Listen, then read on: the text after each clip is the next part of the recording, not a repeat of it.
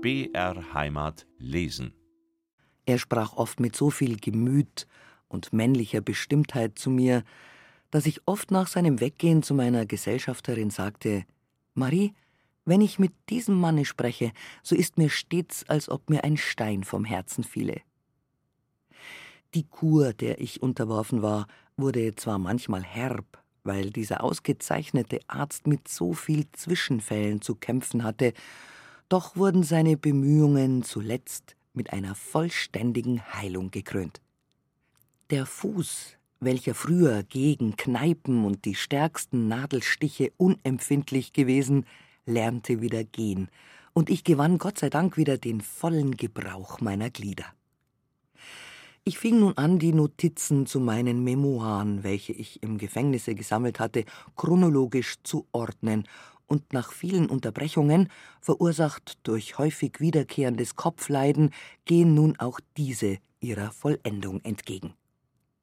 Da ich von jeher für Musik geschwärmt, mich auch im Komponieren mit Erfolg versucht hatte, so empfahl mir Hofrat Dr. von Renz, mich auch damit zu beschäftigen. Ich mietete mir deshalb ein kleines Pianino und fing an, wie früher Kompositionsversuche zu machen, zu meiner größten Freude nach und nach mit durchgreifendem Erfolge.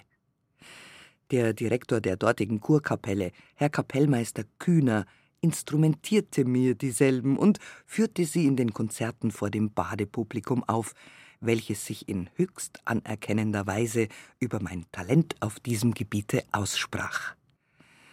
Hierdurch bekam ich erst recht Mut und ging auf der einmal betretenen Bahn mit rüstigen Schritten weiter, indem ich in der Folge über 70 Pjessen nebst einer Operette komponierte, welche nach dem Urteile sämtlicher Sachkundiger, welche dieselbe zu hören bekamen, entschieden das Gepräge des Talents an sich tragen. Vier kleine Kompositionen erschienen schon damals im Verlage eines Leipziger Buchhändlers, und der Dirigent einer auswärtigen, bedeutenden Kapelle von gutem Klang ersuchte mich um die Erlaubnis, dieselben unter meinem Namen zur Aufführung bringen zu dürfen. Ich versagte dies aber, da ich dieselben erst nach dem Erscheinen meiner Memoiren der Öffentlichkeit übergeben wollte, weil ich von der nicht grundlosen Befürchtung ausging, dass leidenschaftliche Verfolgungswut eines Teiles der Presse, verbunden mit unedlem Hasse, mit meiner nun so bedauernswert gewordenen Person, nun auch die Früchte meiner Arbeit in den Staub treten möchten. Unterdes sorgten meine Gläubiger aus früherer Zeit auf die eigentümlichste Art dafür, dass ich ihrer auch außerhalb der Grenzen Bayerns nicht vergesse. Sie schickten mir nämlich fort und fort Geld nach Wildbad, und zwar kamen Postanweisungen mit 50, 100, 150, 200, 300 Mark von Leuten, deren Namen mir vollständig unbekannt waren und deren Adressen oft nicht einmal angegeben waren, geschweige denn, dass sie Begleitschreiben gesendet hätten.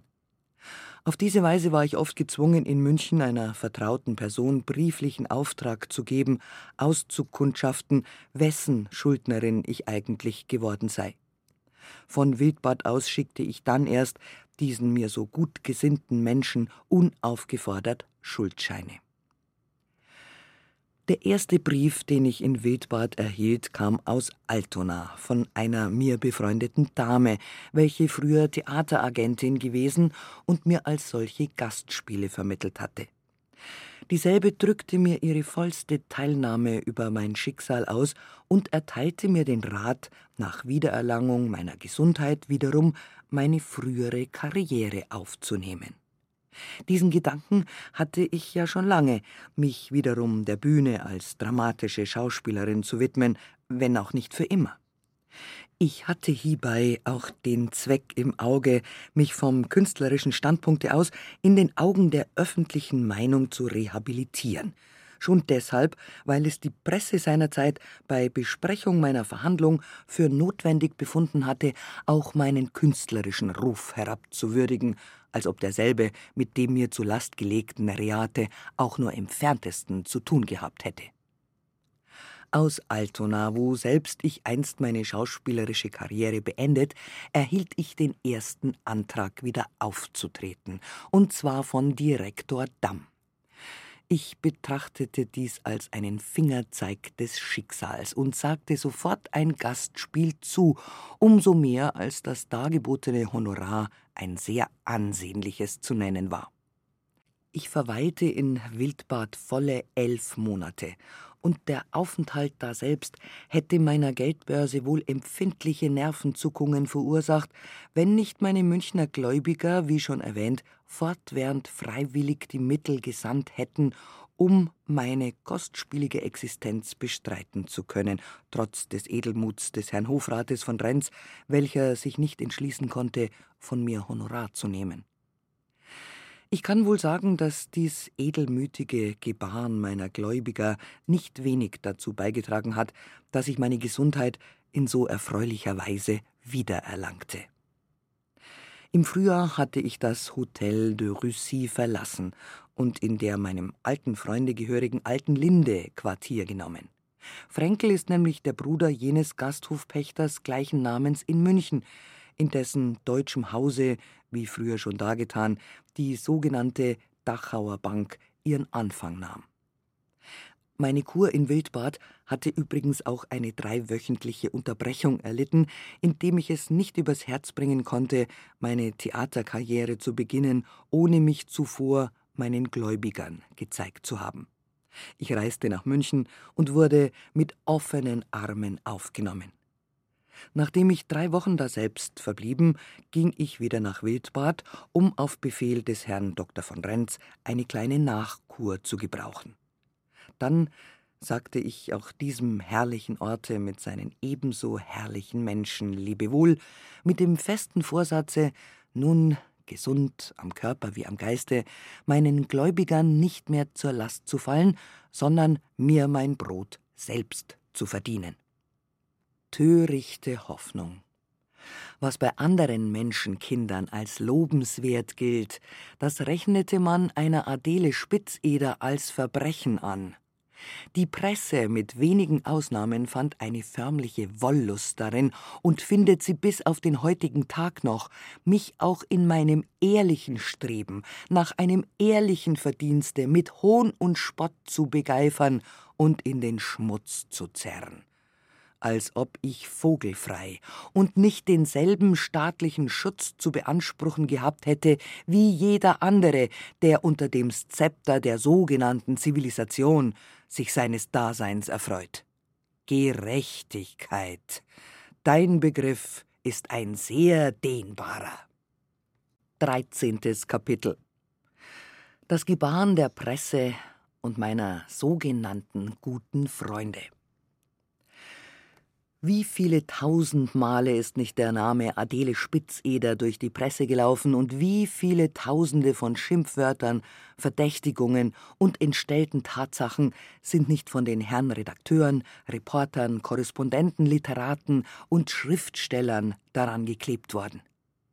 Den Begriff der Objektivität scheint man nicht in der ganzen, wohl aber in einem sehr großen Teil der Presse bei Erwähnung meiner Wenigkeit ganz vergessen zu haben, und an deren Stelle trat eine wahre Verfolgungswut. Von dem Augenblicke an, als ich verurteilt war, von dem Moment an, da ich die über mich verhängte Strafe angetreten, ferner von jenem Zeitpunkte an, da ich meine Strafe verbüßt und wiederum im Genusse aller persönlichen Rechte und Freiheiten ins öffentliche, gesellschaftliche Leben trat, von allen diesen Momenten an war es eine taktlose, verabscheuungswürdige und eine gemeine Handlungsweise, fort und fort in gehässigster Weise gegen mich Tinte und Druckerschwärze zu verbrauchen. Es verrät keine Spur von Edelmut, wenn ein Teil der Presse jener Großmacht im Staate, welche das Wort Freiheit in so tausendfachen Variationen schon definiert hat, sich Jahr aus Jahr ein abmüht, ein wehrloses Weib, das genug gebüßt und gelitten hat, immer und immer wieder zu verfolgen, zu bekritteln und zu begeifern und sogar in ihrem ehrlichen Erwerb als Künstlerin zu hindern. Ich sage ein Teil der Presse, denn ich unterscheide genau. Jene Presse, welche veredelnd auf die Masse des Volkes einzuwirken sucht, meine ich nicht. Und wenn auch manche Zeitung ersten Ranges über mich entstellte Tatsachen oder grundlose Verdächtigungen abgedruckt hat, so schreibe ich das weniger auf Rechnung der betreffenden Redaktionen. Vielmehr trägt hieran nur die Böswilligkeit der Berichterstatter die Schuld, denn viele dieser Herren leben ja nur vom Aufschnappen und wenn nötig auch vom Erfinden solcher Notizen, welche als pikante Soße dem Zeitungsleser zur glücklichen Verdauung der politischen Artikel dienen sollen.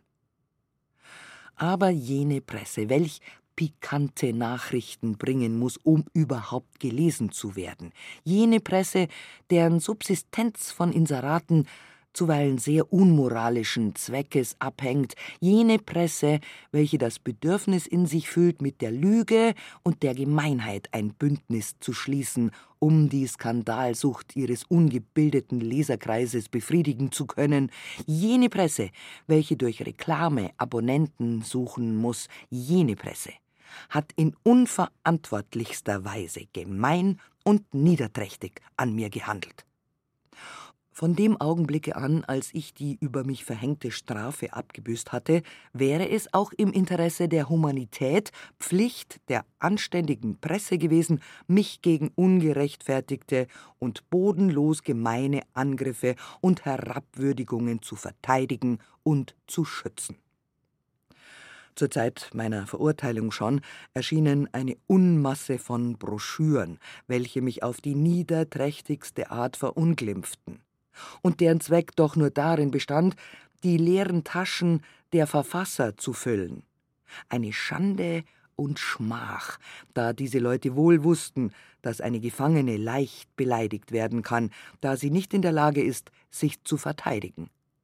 Unter diesen befanden sich auch Leute, die mir oder vielmehr meiner Kasse früher stark gehuldigt, wie zum Beispiel ein gewisser Doktor Herzog und noch viele andere, welche früher bei mir Wohltaten genossen hatten. Schande und Schmach über solche Redakteure, die ihre Blätter mit Schmähartikeln gegen ein Weib füllten, das jeder Bube ungestraft beleidigen konnte. Und nicht einer von denen, die sich an meinem Tische gemästet hatten, hatte den Mut, für mich aufzutreten, sondern sie stimmten in das Gejohle der Niederträchtigkeit mit ein. Karikaturen aller Art kursierten über mich, und was die Schmutzpresse nicht mehr konnte, das taten die herumziehenden Dultieranten, indem ich diese in den Wachsfigurenkabinetten als Weltberühmtheit aufführten. Auf die Ähnlichkeit kam es selbstverständlich nicht an, der Name zog ja schon genug an. Theaterstücke wurden in aller Eile fabriziert und zur Aufführung gebracht, kurz, es wurde Menschenmögliches geleistet, um aus meinem Falle Kapital zu schlagen. Schauderhafte Fotografien und lügenhafte Biografien überboten sich einander.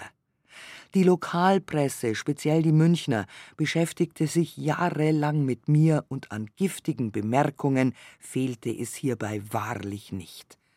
Sogar die Anwälte, welche mich verteidigt hatten, wurden angegriffen, und doch bestand mein ganzes Verbrechen darin, dass ich den mir freiwillig angebotenen Kredit angenommen hatte.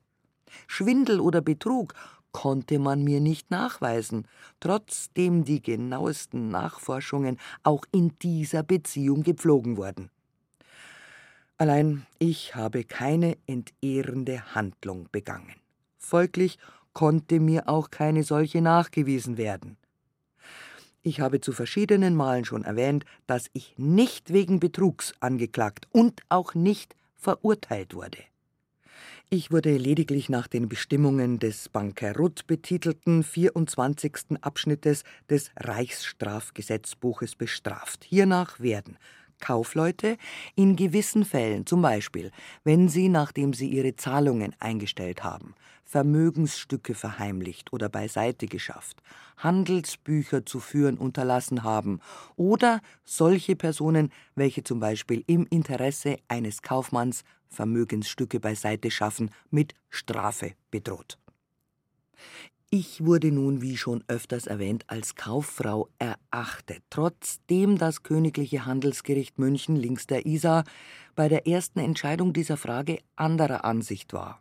Und nachdem mir die Verschleppung, welche während der oben erwähnten Sperre ausgeführt wurde, zur Last gelegt worden ist, und da ich keine Handelsbücher, welche nach erwähntem Entscheide zu führen, keine Veranlassung bestand und ich auch gar nicht führen konnte, weil ich die Kaufmannschaft nicht erlernt hatte, geführt hatte, wurde ich verurteilt. Wie gerne die Presse bereit ist, über meine Person herzufallen, davon mag folgende nachweisbare Tatsache Zeugnis ablegen. Diese meine Memoiren waren noch lange nicht vollendet, geschweige denn herausgegeben. Da erschien im Kurier für Niederbayern eine total und nur aus Böswilligkeit erfundene Notiz des Inhalts, dass die demnächst erscheinenden Memoiren der Adele Spitzeder nicht das geringste Interesse für sich in Anspruch nehmen würden, indem die Verfasserin darin ein langes und breites über ihre Jugend und theatralische Laufbahn erzähle dass die letztere von mir besonders verherrlicht, sich wie ein Ariadnefaden hinziehe durch das Ganze und dass ich über die Mysterien der Dachauer Bank mit einem Saltomortale hinwegsetze, um von Wildbad und dessen Annehmlichkeiten zu sprechen. Diese Notiz wurde getreulich von der ganzen Presse nachgedruckt, und nicht ein einziger Redakteur kümmerte sich darum, ob diese Nachricht eine müßige Erfindung, eine böswillige Lüge oder auf Wahrheit beruhend sei. Einen Kommentar hierüber zu machen, finde ich nicht für nötig. Die Leser dieser meiner Memoiren mögen ihr Urteil über ein solches nicht zu rechtfertigendes Gebaren der Presse selbst abgeben. Jedenfalls aber ist es ein Armutszeugnis für die Presse, anstatt ihr Augenmerk auf wichtigere Sachen zu lenken, fortwährend und fortwährend ein Weib zu schmähen, verdächtigen und herabzuwürdigen. Genug. Von nun ab werde ich nicht mehr dulden, dass irgendjemand mich beleidigt. Auch werde ich jetzt den Schutz der Gesetze in Anspruch nehmen. Ich habe schon oben erwähnt, dass manche derjenigen, welche mich in der Presse beschimpften, gastfreundlich bei mir Aufnahme gefunden, ja, viele Wohltaten genossen haben. Die Millionen waren fort und die Freunde mit ihnen. Die nämlichen Freunde, welche tagtäglich an meinem Tische gefüttert, welche von mir gekleidet wurden, welche mich nur als leichtgläubiges, aufopferungsfähiges und als für die geringste Kleinigkeit äußerst dankbares Weib kennengelernt hatten, diese Freunde verflogen, nach meinem Sturze wie Spreu im Winde. Sie waren von selbst gekommen, ohne mein Zutun, und sie führten keine anderen Empfehlungskarten mit sich als leere Geldbeutel. Doppelzüngig und habsüchtig kamen sie einher, wie Wölfe im Schafspelze, und stellten sich mir mit knechtischem Sinne zur Verfügung. Sie streuten mir Weihrauch, winselten mir Ergebenheit und vergaßen niemals, hinter meinem Rücken zu lachen, nachdem ich ihnen die leeren Taschen mit Geld und den allezeit hungrigen Magen mit Speise und Trank gefüllt hatte. Es mögen wohl nicht die richtigen Menschen gewesen sein, jene Leute. Die Reklameartikel für mich suchte ich stets zu unterdrücken, da sie mir in der Seele zuwider waren. Ihre Verteidigung habe ich nie gewünscht, nie gesucht, sondern sogar verboten. Als nun jene unheilvolle Zeit über mich hereinbrach, jene schwerste Periode meines Lebens, jene rabenschwarze Nacht, welche das unerbittliche Schicksal über Fortunas Günstling breitete, lernte ich den Charakter dieser Leute kennen. Da sah ich ein, dass diese Herren nur solange das Glück mir zur Seite stand, mir freundlich gesinnt waren. Ich habe in den früheren Kapiteln schon mehrere genannt, denen ich Gnadenspenderin gewesen und denen ich nach meinem Sturze die Zielscheibe der kleinlichsten und niedrigsten Angriffe und Verdächtigungen wurde. Ich will die Namen dieser Herren nicht mehr wiederholen, denn sie sind zum guten Teil ohne dies in alle Winde auseinandergeflogen. Die undankbarsten muss ich aber wenigstens kennzeichnen. Den Verleger und Redakteur der sogenannten Neuen Freien Volkszeitung, eines Lokalblatts, Julius Marchner. Dieser kam zu mir, präsentierte sich als Literat, machte seine Referenz, schwatzte viel, stellte mir seine literarischen Dienste gegen die neuesten Nachrichten zur Verfügung und pumpte mich im Schlusssatz seiner Rede kunstgerecht um 95 Gulden an. Marchner hatte ein unheimlich falsches Gesicht. Er konnte mir nicht gerade in die Augen schauen und verschob bald den einen, bald den anderen Mundwinkel bis zum Ohre. Mit einem Worte, er machte einen widerlichen Eindruck auf mich. Seine Bitte konnte ich ihm aber doch nicht abschlagen, da ich an seinem dünnen, fadenscheinigen Röckchen wohl merkte, dass bei ihm Schmalhans Küchenmeister sei. Ich gab ihm die gewünschte Summe, aber nur leihweise. Nach einigen Besuchen begab er sich, wie er mir mitteilte, auf eine Reise. Es verging eine geraume Zeit, dann besuchte Julius Marchner mich des Öfteren noch, und als die festgesetzte Zeit heranrückte, zu welcher er mir die geliehenen 95 Gulden zurückzahlen sollte, da zeigte mir der große Schriftsteller seine Insolenz dadurch an, dass er mich flehentlichst ersuchte, ihm noch länger nachzusehen, er könne mich jetzt nicht zahlen.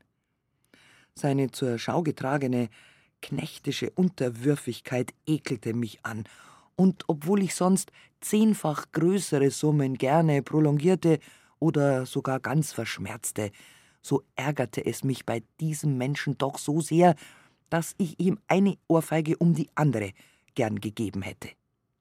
Nach Ablauf einiger Zeit gründete Marchner das Extrablatt und druckte darin, auf meine Noblesse spekulierend, einige mir gewidmete Lobgedichte ab. Mit diesen in der Hand besuchte er mich wieder, und da ich um diese Zeit gerade über Millionen zu verfügen hatte, meine selige Mutter überdies entzückt war, dass sich auch einmal jemand finde, der Gutes über mich schreibe, so war ich schwach genug, den am Geiste und an der Toilette fadenscheinigen Journalisten vom Kopf bis zum Fuß zu kleiden, ihm eine goldene Uhr zu kaufen und freien Mittagstisch bei mir anzuweisen. Da bei dem guten Manne die Geldverlegenheiten aber doch nie aufhörten, gab ich ihm ungefähr dreitausend Gulden, damit er sich eine Buchdruckerei etablieren konnte, ließ mir aber als Äquivalent hierfür das Verlagsrecht seines Extrablattes verpfänden, für dessen Redaktion ich ihm monatlich hundert Gulden zahlte.